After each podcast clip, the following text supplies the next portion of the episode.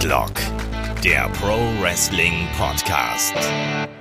Ja, hallo und herzlich willkommen zu Headlock, dem Pro Wrestling Podcast. Es ist die Woche des SummerSlams und wir haben uns gedacht, nachdem unsere Classic Review zum SummerSlam 2000 schon so gut ankam, hauen wir doch hier noch einen raus und liefern euch noch das Match of the Week zwischen Brad the Hitman Hart und dem British Bulldog Davy Boy Smith vom SummerSlam 1992 nach. So als kleine Schmankerl.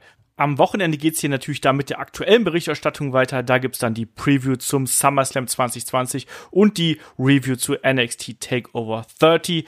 Und ansonsten natürlich auch, schaut gerne auf unseren Unterstützerkanälen vorbei. Da gibt es ganz aktuell das Watch-Along zum SummerSlam 2005. Das erscheint am Freitag. Aber jetzt ohne großes Rumgelaber weiter hier Richtung Wembley Stadium, Richtung London und Richtung SummerSlam 92. Bret Hart gegen den British Bulldog mit Shaggy und meiner Wenigkeit im Olaf Bleich. Viel Spaß dabei.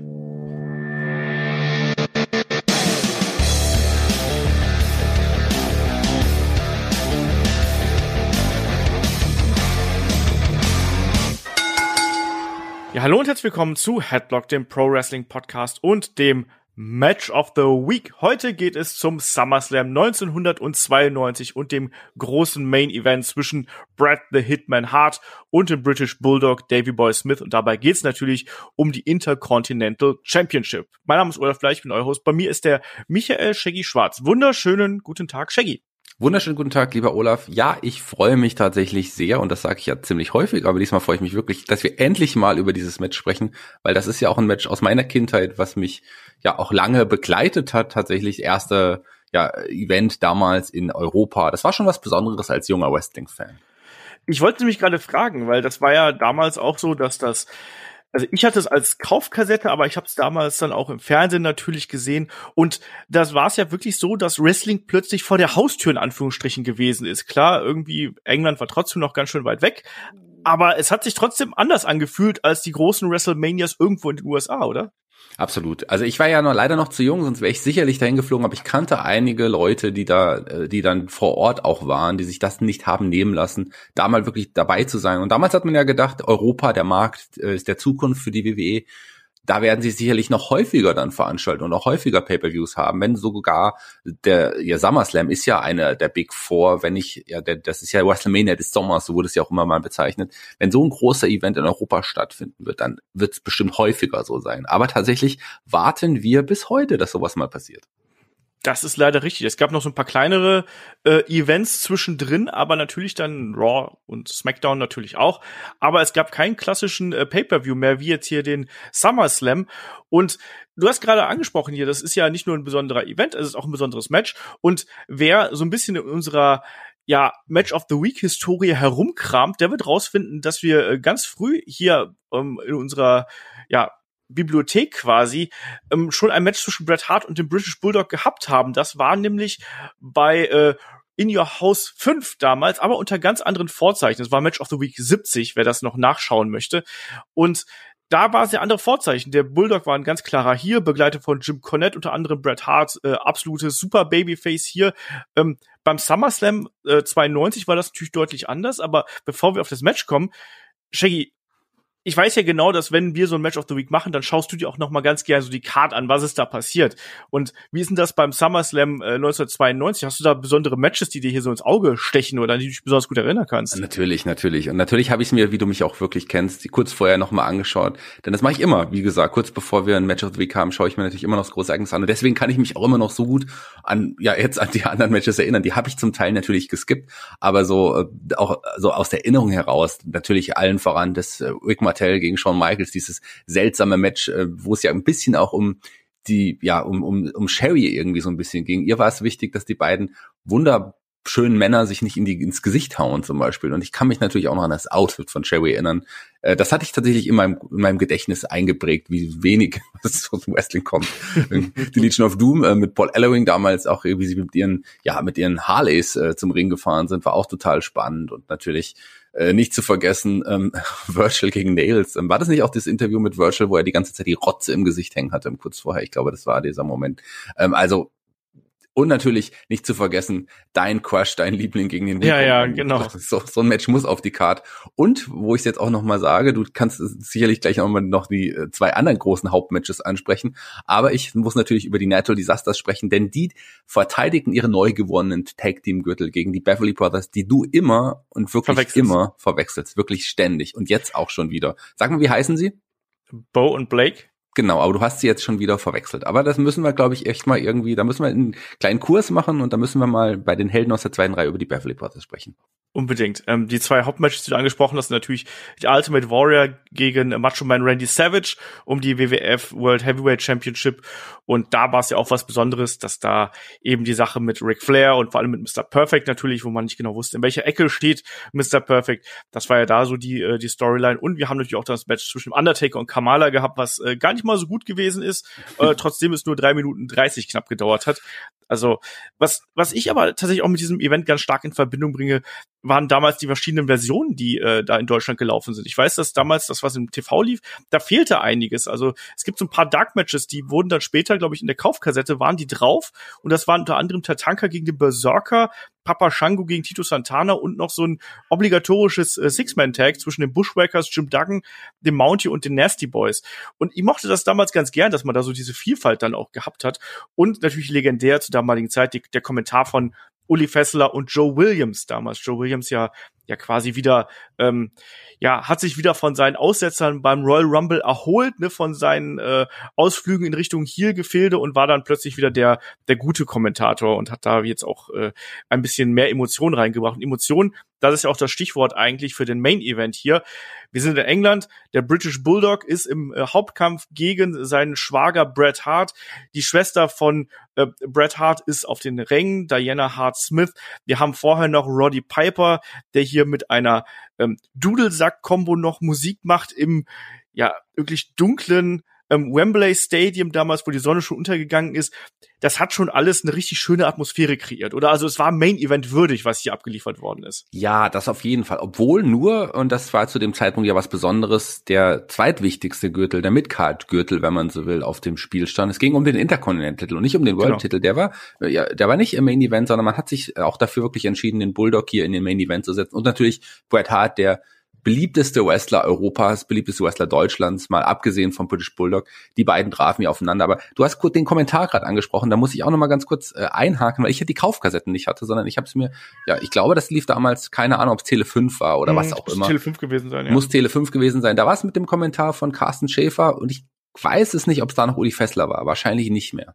Also ich glaube es doch, ich glaube es war Uli Fessler. glaub Dann ich. war's Bin mir nicht tausend Prozent sicher, aber ich meine, es war Uli Fessler. Ich glaube eigentlich auch, dass es noch Uli Fessler gewesen sein muss. Also die, ich kenne, ich habe noch Carsten Schäfer und Uli Fessler da in Erinnerung. Ja, also ich hatte ja die Kaufkassetten auch nicht, ich hatte sie ja äh, wunderbar aus der Videothek und dann überspielt, aber das lassen wir mal so dahingestellt. Auf jeden Fall hier so die ganze Vorgeschichte natürlich, ähm, äh, diese Familienfehde, die man ja später dann auch noch mal irgendwie aufgegriffen hat. Das war super emotional. Ich mochte auch das Roddy Piper, der ja auch diese Geschichte mit Bret Hart irgendwie hat und äh, mit der Hart-Familie, dass der noch dabei gewesen ist, wo auch die Rückbezüge zu WrestleMania 8 da gewesen sind. Das war einfach alles total feierlich. Und als dann der Bulldog hier begleitet von Lennox Lewis rausgekommen ist, das war auch schon eine große Sache, oder?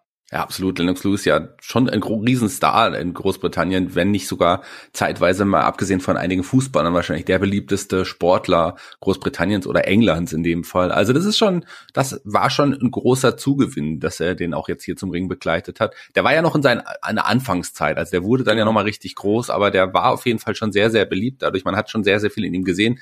Und, und ja, das war schon ein cooler, cooler Moment, dass er den quasi begleitet hat. Wohingegen ein Bret Hart ja relativ alleine zum Ring kam, aber die Zuschauer da zu dem Zeitpunkt auch noch äh, absolut auch hinter Hart st- standen. Ja, man hat gemerkt, dass das Publikum so ein bisschen äh, zwiegespalten gewesen ist. Ne? Also Bret Hart auf der einen Seite super populär, Bridge Bulldog als Hometown Hero hier wirklich sehr, sehr laut angefeuert worden. Und es gab ja dann auch im Verlauf des Matches immer wieder ja die wechselnden Bulldog-Hitman-Rufe, also diese Dueling-Chants. Und die kannte man ja so, gerade vom amerikanischen Publikum überhaupt nicht. Hier in Europa war das dann irgendwie dann doch ein bisschen anders, weil das eben auch diese, ja, Chant-Kultur, die war hier dann schon ein bisschen ausgeprägter, als das in den USA damals gewesen ist. Und Bret Hart schon ein bisschen verbissener. Es gab ja auch vorher die Ansagen ähm, äh, von vom British Bulldog in Richtung Bret Hart und man wusste nicht genau, äh, in welche Richtung das hier geht. Und Bret Hart hat hier gerade auch zu Beginn eindeutig den ich nenne es mal, den verbisseneren und den entschlosseneren äh, gespielt und gemimt. Ne? Also das fängt ja dann schon zu Beginn an. Bret Hart verschenkt seine Brille und dann gibt's ja das erste Aufeinandertreffen der beiden und ähm, dann schiebt ja auch Bret Hart den Bulldog erstmal so ein bisschen weg quasi und der Bulldog äh, schubst dann härter hinterher. Und das ist gleichzeitig so der Ton, der dann hier angeschlagen wird, oder? Ja, man, also was ich eben gerade sagen wollte ist, ähm, dass jetzt das Publikum natürlich nicht hinter Hart stand, aber sie standen schon auch zum Teil hinter Bret Hart, was sich im Laufe des Matches auch durch ja dieses Geschick der Matchführung, ähm, da müssen wir auch auf jeden Fall nochmal drauf zu sprechen kommen, ähm, er dann veränderte zu fast zu 100 Prozent zugunsten eines British Bulldogs. Und ähm, du hast die Anfangsphase erwähnt und da hat man schon irgendwie gemerkt, irgendwie, also wenn man wenn man es wusste, wenn man es nicht wusste, wusste man natürlich nicht, aber so im Nachhinein ist es ja bekannt, dass sich der British Bulldog an nichts mehr so richtig erinnern konnte. Er hat ja am Anfang direkt zu Bret Hart gesagt, ja, ich weiß nicht mehr, was, was wie das Match ablaufen sollte. Und Bret Hart hat das Match ja mehr oder weniger alleine geführt und gecallt. Genau, das ist hier die Geschichte natürlich dahinter, dass der äh, Bulldog, glaube ich, auch noch ein bisschen zu hart gefeiert hat am äh, Tag davor quasi und dann zu äh, Bret Hart gesagt hat, so ich, ich weiß nichts mehr und Bret Hart hat hier das Match quasi ja, gecallt, wie man so schön sagt. Er hat den Bulldog quasi hier durch das Match gezogen. Und das sieht man auch an ganz, ganz vielen Stellen, dass er da wirklich die treibende Kraft gewesen ist. Und der Bulldog natürlich auch mit der Routine, die er mitbringt, da gut mithält, aber dass eigentlich so die Bret Hart hier die, äh, die Feder in der Hand führt sozusagen. Und ja, eigentlich zu Beginn ist es, ist das Match relativ abwarten. Ne? Wir haben, wir haben diesen ersten harten äh, Shoulderblock vom, ähm, vom, vom Bulldog, der Bret Hart gleich aus dem Ring schickt. Ähm, wir haben äh, dann aber viele Headlocks vor allem und dann immer so Wechsel zwischen ruhigeren Phasen, wo beide am Boden sind, ähm, wahlweise mit Armbar oder Headlock und dann immer wieder schnelle Phasen. Das haben wir dann hier zu Beginn, fängt das auch schon damit an, wo es dann einen schnellen äh, Roll-Up gibt, eine Small Package und dann geht's direkt wieder in den Headlock am Boden. Im Anschluss nimmt dann Bret Hart hier das Kommando. Ähm, und äh, Quatsch, der Bulldog das Kommando und ähm, bearbeitet erst den Arm irgendwie und da, da zeigt dann auch Bret Hart zum ersten Mal aus dem Hammerlock heraus, ähm, dass er hier auch bereit ist, so ein bisschen über die Grenze zu gehen. Also ich sehe gerade diesen ersten Schlag, wo vorher gab es keine richtigen, keinen typischen Schlag irgendwie, so bei im Wrestling-Match, wo man einfach mal jemand ins Gesicht schlägt, hatten wir vorher nicht. Und hier gibt's dann diesen einen Moment, wo der Bulldog Bret Hart im Hammerlock hat und Hart ihm einfach den äh, ja Ellenbogen ins Gesicht schlägt. Und das war dann schon äh, wieder so eine so eine also für mich war das auch damals als Fanzeichen, wo ich gesehen habe, oh, ne, Bret Hart, der, der, der kennt hier keine Verwandten, sprichwörtlich. Absolut nicht. Also das, da ging es dann schon hart zur Sache und das war wirklich hart aus, ungebremster Schlag mit dem Ellenbogen in das Gesicht des Bulldogs.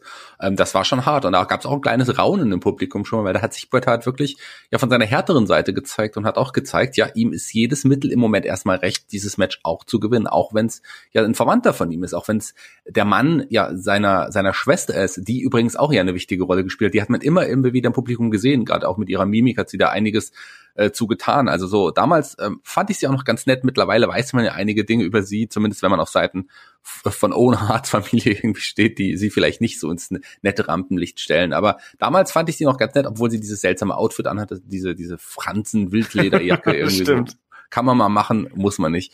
Ähm, wobei du wahrscheinlich fast genau die gleiche Jacke damals hattest, könnte ich mir mal vorstellen, wenn ich. Nee, ich glaube nicht. Nee, glaubst du nicht? Okay. Die hat auf jeden Fall auch, die hat auf jeden Fall auch eine Rolle gespielt, die hat man immer wieder eingeblendet. Das hat nochmal der Dramaturgie so ein bisschen noch, ja, hinzugetan, dass man auch quasi die Schwester und Frau, die nicht weiß, auf welcher Seite soll sie jetzt stehen und, und so weiter, dann irgendwie da auch noch mal ein bisschen Dramatik mit reingebracht hat. Genau, auf jeden Fall. Das hat auch damals zum Beispiel eine Uli Fessler hier äh, sehr, sehr gut immer wieder verkauft und immer wieder betont, äh, wie dramatisch das ja auch ist. Und das war hier wirklich so eine ja, Story dieser Familienfehde, die hier über Kreuz und Quer ging. Das war schon richtig spannend gemacht und wir haben es gerade gesagt, Bret Hart ähm, ist hier durchaus bereit, ähm, ja, die härtere Gangart anzuschlagen, während der Bulldog gerade in der Anfangsphase noch immer sehr aufs Wrestling bedacht. Das sind die Armhaltegriffe, ähm, er kontert einen äh, Leapfrog mit dem Katapult in die Ringecke und geht dann wieder zurück an den Arm. Es gibt das Crucifix. Ähm, all das gehört irgendwo dazu und Bret Hart hat dann irgendwann die Schnauze voll und kontert das dann einfach, ähm, indem es da gibt's ein Whip-In und der äh, Bret Hart zieht das Knie hoch und der Bulldog rennt dann eben in das angezogene Knie und auch da gab's dann eben wieder die ersten Buhrufe und ein Bret Hart, der dann schon so ein bisschen ja, äh, nicht empört, aber schon so ein bisschen, äh, Leute, ich, ich arbeite hier, ich versuche hier das Match zu gewinnen, das ist durchaus äh, erlaubt. Und das ist so diese kleinen Anzeichen, wo man eben gesehen hat, dass ein Bret Hart hier schon ähm, eine andere Charakterkonstellation an Tag legt, als er das in vielen anderen Matches getan hat, während der Bulldog ja hier weiter mit den ähm, ja, mit, mit, mit den, mit den Wrestling-Aktionen versucht zu kontern. Das geht dann eben auch noch weiter mit, ähm, äh, dass, dass, dass Bulldog nochmal das Crucifix versucht und Bret Hart das dann wieder kontert mit einem Fallaway Slam. Und so langsam nimmt das Match dann eben auch Fahrt auf Shaggy. Und es wird immer schneller und es wird immer härter. Und auch da, ein Bret Hart wird immer heelischer der wird immer heelischer, äh, packt immer mehr, ja, härtere Aktionen und härtere Schläge und so weiter aus und das Publikum quittiert das immer mehr mit, mit lauteren Buhrufen. Also man hat wirklich gehört und mitbekommen, wie das Publikum sich immer mehr gegen Bret Hart noch gestellt hat. Die, die Fans, die Bret Hart noch hatte, die haben gemerkt, oh nee, Bret Hart, der wird unserem, unserem, ja, Landsmann, der, mit dem geht er gerade gar nicht gut um, obwohl sein Schwager ist, der, der kennt da keine Rücksicht, das ist nicht nett und so. Da, die Buhrufe wurden lauter und Bret Hart wurde heelischer und das hat ja auch wirklich sehr, sehr zum Match gepasst. Und immer wieder zwischendrin auch die Headlocks, die, die, die du jetzt auch schon mal erwähnt hast. Ich glaube, die hat man auch genutzt, um ein bisschen ja dann nochmal zu besprechen, wie es jetzt weitergeht. Das glaube ich eben auch, dass man diese Ruhephasen gebraucht hat, um quasi diese nächste schnelle Phase hier einfach irgendwie wieder unter Dach und Fach zu bringen. Und ich habe gerade gesagt, der Kampf nimmt dann Fahrt auf. Es gibt einen Monkey Flip, es gibt einen Headbutt vom Bulldog, ähm, es gibt diverse Whip-Ins, natürlich auch Bret Hart, der dann gerne mal äh, Front voran in die Ringecke läuft. Aber es gibt dann auch beispielsweise einen äh, äh Bulldog von Bret Hart gegen den British Bulldog. Das fand ich dann wiederum ähm, sehr lustig.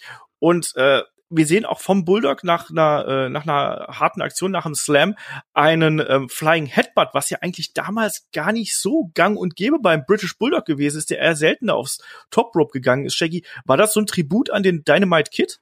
Absolut. Also wenn es auf jeden Fall so, und der Headbutt hat ja, ja, der hat ja jetzt nicht getroffen, aber wenn der, ich kann mir schon vorstellen, dass das so gedacht war. Ähm, klar, der, die waren lange Tag Team Champions, die waren, sind lange Freunde gewesen, die sind nicht im Guten auseinandergegangen, so wie es heißt, weiß man ja auch so ein bisschen, aber trotz allem hat der British Bulldog ja auch einem Dynamite Kid eine ganze Menge zu verdanken und äh, ein Chris Benoit, ich den du ja auch noch kennst, glaube ich, äh, der hat tatsächlich äh, diesen Move ja dann auch zu Ehren von Dynamite Kid, das ja sein großes Vorbild war, dann auch zu seinem Finisher gemacht. Und ich glaube schon, dass der Bulldog hier ein kleines Tribut an seinen ehemaligen Tag Team Partner zeigen wollte. Und warum auch nicht? Kann man so machen, finde ich eigentlich ganz nett.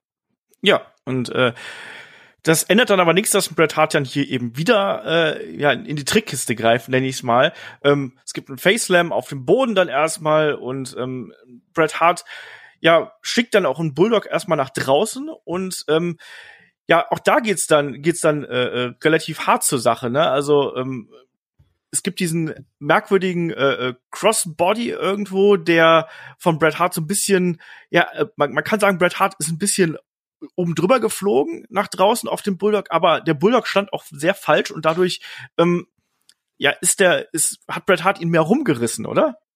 Ja, auf jeden Fall. Äh, ging, ging ja nicht anders. So, Bret Hart hat das Beste aus der, aus der Möglichkeit gemacht. Und auch hier wurde, merkte man, dass ein Bret Hart immer weit, immer frustrierter wurde. Vielleicht jetzt aber auch, weil er ein bisschen sauer war, dass der Bulldog sich nicht als Match nicht erinnern konnte. Ich weiß es nicht. Das, aber das klar. Das ist auch möglich. Das ist natürlich auf jeden Fall, vielleicht hat das dann extra nochmal ein bisschen fester zugeschlagen. Und ja. der Bret Hart war ja, ist ja der Vollprofi. Also egal ob Freund oder Feind, wenn jemand irgendwie nicht professionell ist oder war, da hat sich ein Bret Hart auch privat ja wirklich aufgeregt. Also das, das, das weiß man ja heutzutage auch. Ich glaube, dass es irgendwie doppelt war. Klar hat es zur Matchstruktur, zur Matchgeschichte und Story gehört, aber ich glaube, dass ein Bret Hart wirklich auch frustriert war so ein bisschen. Aber äh, alles in allem muss man ja sagen, was für ein fantastisches Match die hier rausgehauen haben und das vor allem äh, dank, dank dank Hart. Also das ist schon Wahnsinn. Und ein British Bulldog, der kann ja wresteln, wenn er will. Eben, Hat er also das, das sieht man ja auch hier im Match, dass er das äh, quasi auch im Blindflug machen kann eigentlich. das, das ist eigentlich noch das Bewundernswerte. Aber man hat dann eben auch hier gesehen, dass ein Bret Hart ja auch immer wieder auf die Zuschauer reagiert hat und da so ein bisschen frustriert gewesen ist ne? und auch so, so gestikuliert hat, so ich, ich, ich mach doch hier nur, ich, ne, er, er bricht ja nicht die Regeln, sondern er geht einfach nur ein bisschen härter zur Sache. Und ich mag diesen Kontrast und ich mag auch dieses Anteasern, ohne dass es dann ein direkter Heel-Turn ist oder sonst irgendwas, sondern dass man hier einfach so ein bisschen damit spielt und auch ein Bret Hart dann so auf die Publikumszurufe hier eingeht. Und ich finde, das äh, gibt dem Match nochmal eine zusätzliche Note, die, ja, die das Match auch besonders machen in meinen Augen. Absolut. Und Bret Hart, der kann ja auch äh, mit dem Publikum super spielen und der weiß auch, wie er mit dem Publikum zu agieren hat. Ich meine, er hat es ja dann viele, viele Jahre später nochmal bewiesen, als es ja diese Stable Heart Foundation gab und er ja diesen Heel-Turn hatte. Er war ja quasi in Amerika der Super-Heel, aber in Europa und in Kanada da war er immer noch der umjubelte Star und wie äh, mit dem gleichen Charakter und das hat er schon geschafft, allein auch mit seinem Spiel mit dem Publikum und das war war schon super und hier ähm, wusste er genau, was er zu tun hat, um ja British Bulldog noch größer aussehen zu lassen, um den Sieg, der am Ende, der dann irgendwann ja kommen sollte, auch noch größer wirken zu lassen. Super Chapeau, äh, lieber Hart. Und hier merkt man jetzt auch, dass die Intensität anzieht. Also diese Phase, wo es dann immer wieder ähm, Headlocks und Armbars gibt, die, die ebbt hier so ein bisschen ab und auch ein Bret Hart schaltet dann langsam im nächsten Gang und zeigt eben seine ja Trademark-Aktionen. Wir haben den ähm, diesen Headbutt, den wir immer wieder von ihm gesehen haben. Es gab einen Side Russian Leg Sweep, es gab äh, European Uppercut und dann auch direkt gefolgt von einem Dropkick von Bret Hart, ähm, ein Backdrop, den wir da gesehen haben. Auch da landet der Bulldog ein bisschen schief und Bret Hart hat hier eindeutig die Kontrolle und hält den Bulldog erstmal wieder mit dem Headlock am Boden und man denkt sich so, ah, Headlock äh, ist ja jetzt, jetzt nimmt er wieder so ein bisschen die, den Fahrt raus. Aber das ist all das gehört dann irgendwo dazu, dass er hier eben den, den Bulldog bearbeitet und ihn eben vor allem auch kontrolliert. Das ist, das ist eben auch äh, äh, ganz wichtig und da sehen wir eben auch dann im Publikum eine Diana Hart Smith, die da schon bei den nächsten Aktionen, als dann Bret Hart zum Beispiel einem Bulldog den Hinterkopf schlägt, auch dann mit dem Kopf schüttelt und sich das alles nicht mehr anschauen kann. Shaggy, welche Rolle nimmt hier eine Diana Hart Smith eigentlich in diesem Kampf für dich ein? Für mich war das damals als als Kind, ich meine, ich war damals zwölf, dreizehn irgendwie so um den Dreh, als ich das gesehen habe. Für mich war das super wichtig, dass ich hier nochmal so eine zusätzliche emotionale Bezugsperson tatsächlich gehabt hat, die mir erklärt, warum sollte ich denn jetzt hier investiert sein? Und das hat bei mir damals super funktioniert. War es bei dir? Na klar, sie hat ja dem Match noch eine besondere Würze gegeben, noch mehr Dramaturgie reingebracht. Hat nochmal gezeigt, ähm, dass es ja quasi eine Familie ist. Sie ist ja das Bindeglied als Ehefrau oder Schwester und äh, die selber auch sich am Anfanglich gar nicht sicher war, zu wem sie jetzt dann irgendwie wirklich halten soll. Und innerhalb des Matches, ich meine, hat sie natürlich auch mehr ihrem mit ihrem Ehemann gelitten. Ähm, und das hat damit dadurch auch noch weitere Würze und Dramaturgie in das Match gebracht. Ja, also bei mir hat es auch damals super funktioniert und es geht dann hier im Match weiter äh, mit der längeren Dominanzphase von Bret Hart immer wieder der Headlock und der Bulldog ist irgendwann ja fast im, im Verzweiflungsmodus, schlägt zu, ganz wild. Bret Hart weicht aus, nimmt den äh, Bulldog in den Sleeper Hold und das ist auch jetzt, wie ich hier finde, eine, eine wichtige Geschichte, weil da geben dann auf einmal auch diese ganzen Headlocks, die das alles so ein bisschen äh, verlangsamen, plötzlich Sinn. Man hat ja auch im Vorfeld gesagt, Bret Hart ist der leichtere Athlet, ist es nicht der muskulösere der beiden, sondern ist ein bisschen schmaler gebaut. Der wird wahrscheinlich die bessere Kondition haben. Und letztlich sind da diese Headlocks hier in der ganzen Verbindung, die wir hier haben, eigentlich nur ein Aufbau für diesen Sleeper Hold, oder?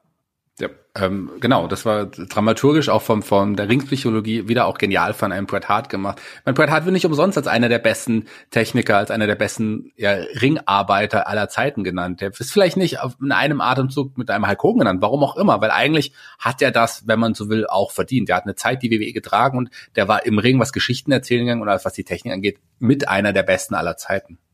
Und das hat er hier auf jeden Fall wieder mal bewiesen er hat natürlich nicht diesen Mainstream-Appeal erreicht, den Hulk Hogan gehabt hat. Ich glaube, deshalb äh, ist er da quasi eine eine Etage tiefer, um es mal so zu sagen. Aber was das In-Ring-Können angeht, war er natürlich einem Hogan äh, immer um Welten überlegen, um es mal ganz klar auszudrücken.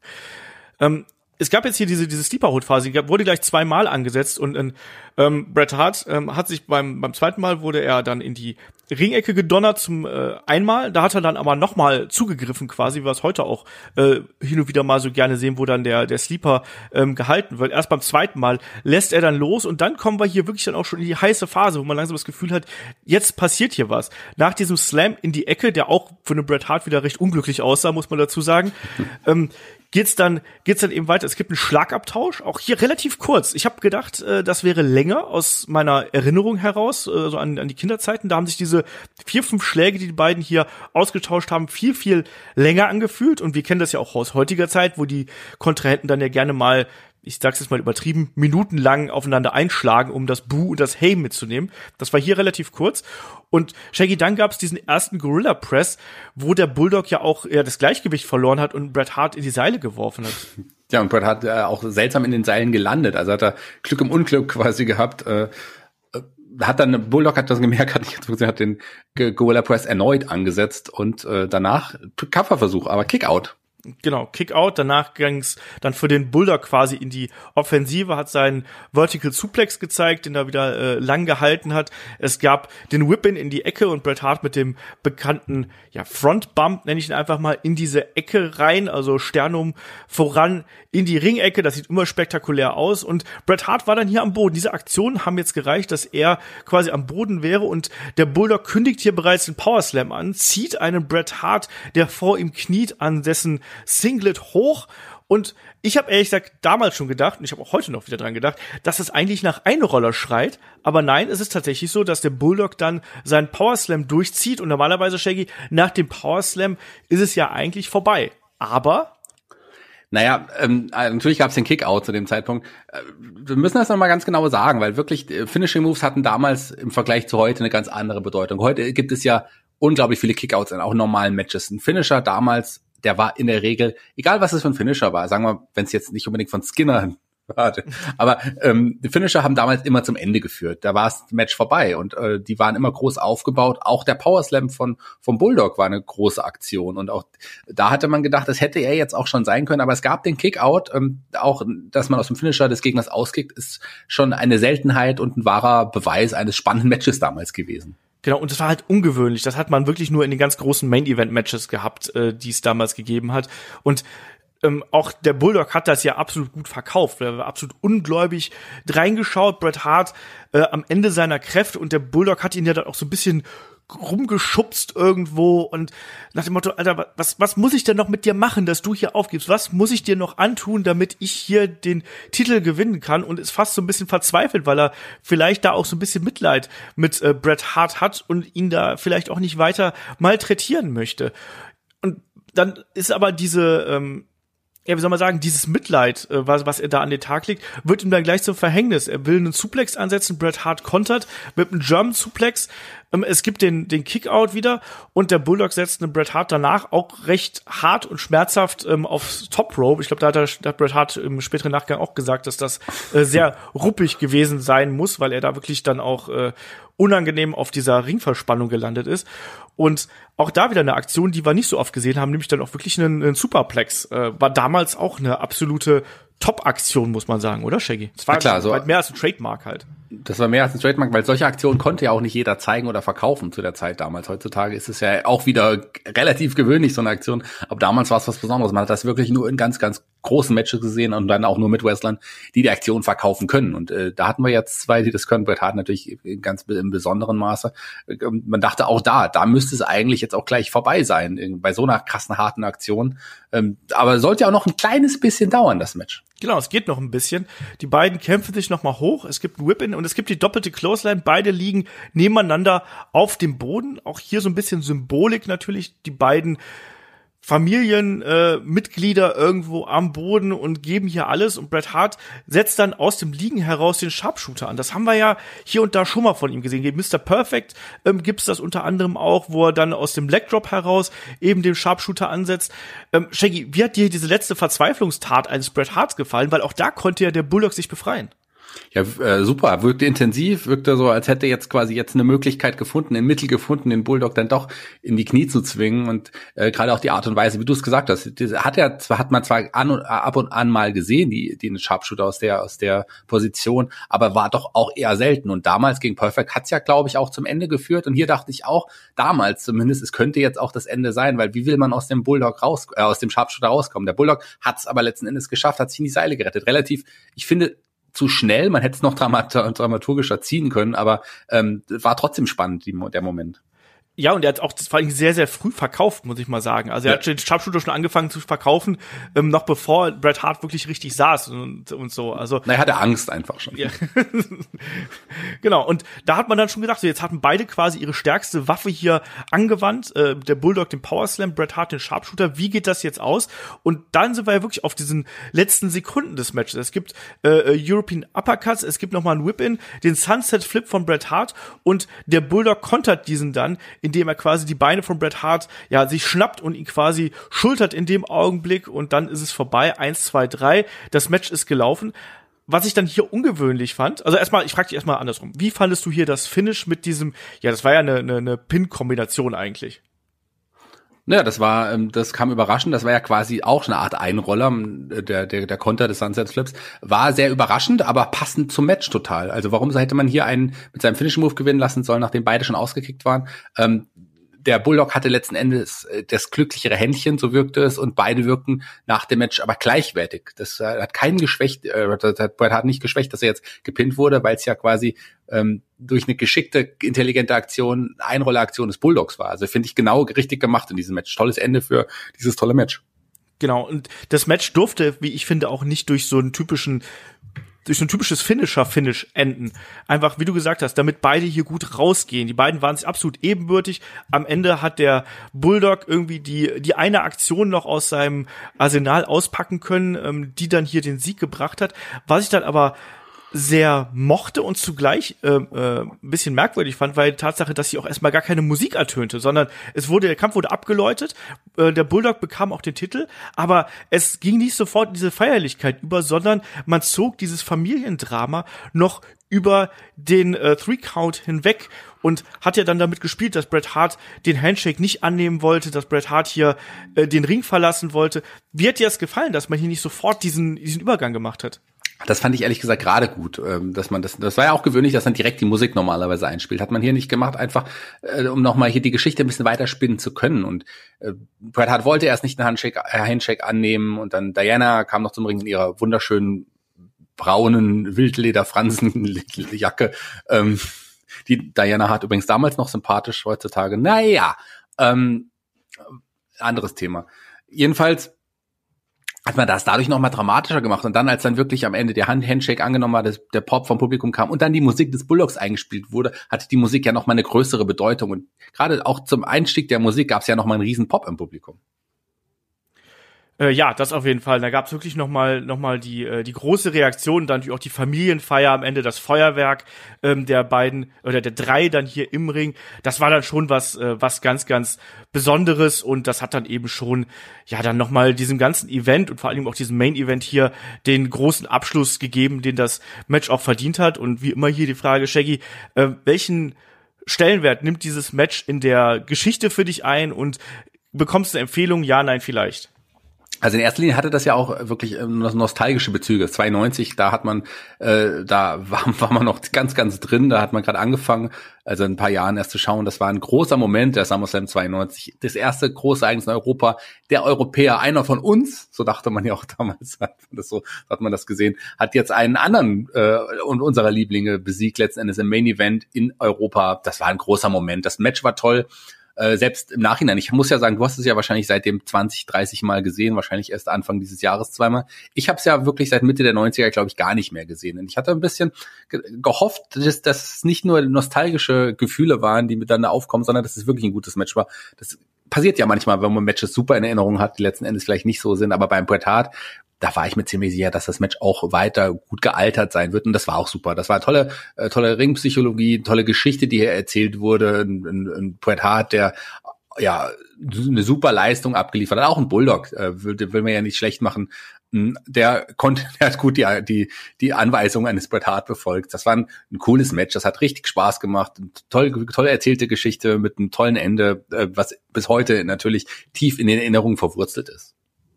Ja, absolut. Bin ich komplett äh, bei dir und ich bin großer Fan von diesem Match. Ich bin großer Fan von diesem Großereignis und das ist einfach auch ein Match, was mich wieder zurück in meine Kindheit so ein bisschen bringt, äh, ins Wohnzimmer meiner Eltern und das habe ich mir Dutzende von Malen angeguckt. Ich weiß auch, dass ich damals emotional super dabei gewesen bin einfach. Das wusste ich, dass du dir das Dutzende Male angeschaut hast. Wahrscheinlich dieses Jahr sogar schon Dutzende Male, so wie der Olaf irgendwie drauf ist. Ähm, ich muss sagen, der SummerSlam 92 selber ist nicht so gut gealtert, so, ähm, aber der Main Event, den kannst du dir heute ohne Probleme noch anschauen. Ja, bin ich äh, komplett bei dir. Auch äh, Warrior gegen Macho Man kann man sich heutzutage auch noch gut anschauen. Und der Rest des Events, äh, der macht auch Spaß, wenn man so diesen äh, Nostalgiefaktor ein bisschen im Hintergrund hat. Ähm, das äh, passt dann schon. Das macht wirklich Spaß. Und ich glaube, Shaggy, wenn du nichts mehr hier noch äh, hinzufügen möchtest, äh, dann beenden wir an der Stelle hier das Match of the Week. Ich glaube, wir haben alles gesagt hierzu. Ähm, ich glaube, der, der, der Bulldog, der, das ist so jemand, klar, der war nicht immer auf der geistigen Höhe aufgrund diverser Verfehlungen, die er da hatte, aber der war im Ring trotzdem irgendwie ein guter, eine Legende. Und ich glaube, über den müssten wir eigentlich häufiger mal reden. Haben wir den über schon bei den Helden aus der zweiten Reihe? Ja. Okay. Dann nehme ich meinen Vorschlag zurück. Alter Schwede, Shaggy, du warst doch dabei. Naja, sag mal so, Bulldog und ich haben vielleicht einiges gemeinsam, was die Erinnerung angeht. Ach ja, naja, so ist das auf jeden Fall. Also schau, schaut euch ruhig mal den Event an, schaut euch vor allem auch dieses äh, Match an und wenn ihr dann Zeit habt, macht's vielleicht wie Shaggy und hört sich hört euch nochmal äh, die Helden aus der zweiten Reihe über den äh, British Bulldog Davy Boy Smith an. Auch das ein sehr, sehr ähm, äh, schöner äh, Podcast, den wir damals eingesprochen haben, auch wenn sich Shaggy nicht mehr dran erinnern kann. Ja, aber dass er schön war, da bin ich mir ganz, ganz sicher. Da waren wir wir zwei dabei. Ne? Also von daher äh, passt das alles und ähm, ich sag Dankeschön fürs Zuhören und bis zum nächsten Mal hier im Match of the Week. Mach's gut. Tschüss.